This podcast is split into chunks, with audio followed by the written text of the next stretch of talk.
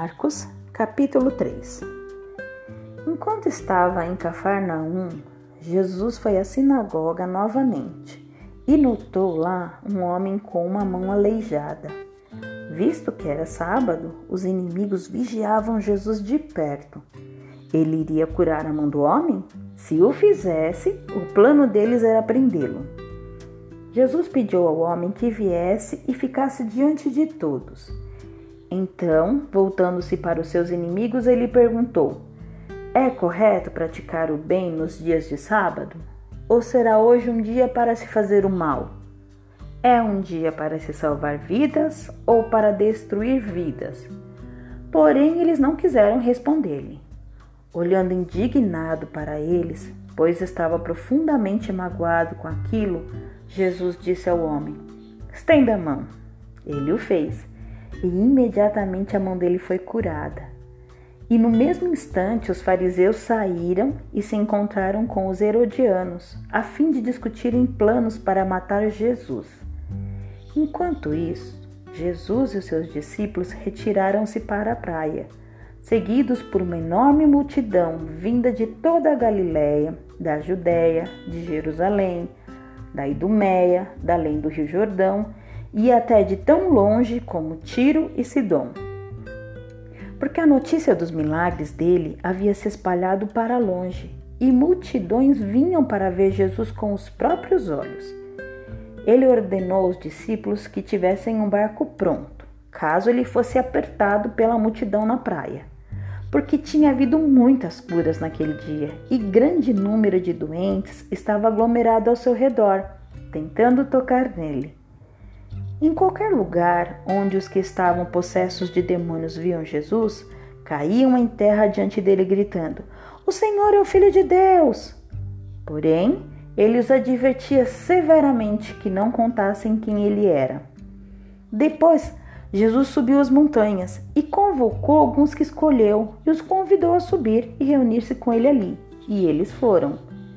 Então ele selecionou doze deles para serem seus companheiros constantes e saírem para pregar e expulsar demônios. Estes são os nomes dos doze que ele escolheu. Simão, ele deu-lhe um outro nome, Pedro. Tiago e João, filhos de Zebedeu, que Jesus chamou de filhos do trovão. André, Filipe, Bartolomeu, Mateus, Tomé, Tiago, filho de Alfeu, Tadeu, Simão, membro do Partido Político Nacional de Ozelotes, Judas Iscariotes, aquele que traiu Jesus.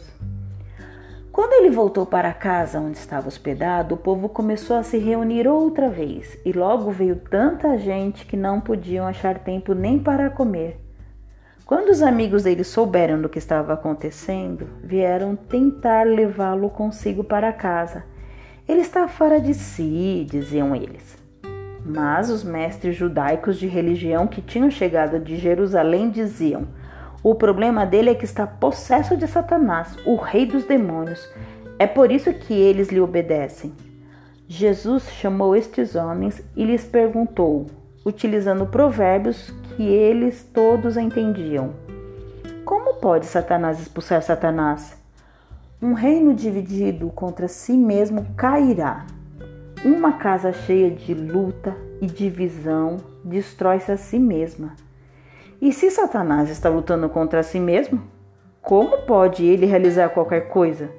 Ele não sobreviveria nunca. Satanás deve ser amarrado antes de os seus demônios serem expulsos. Tal como um homem forte deve ser amarrado antes de sua casa ser saqueada e roubada. Eu declaro verdadeiramente que qualquer pecado do homem pode ser perdoado, mas a blasfêmia contra o Espírito Santo não pode nunca ser perdoada.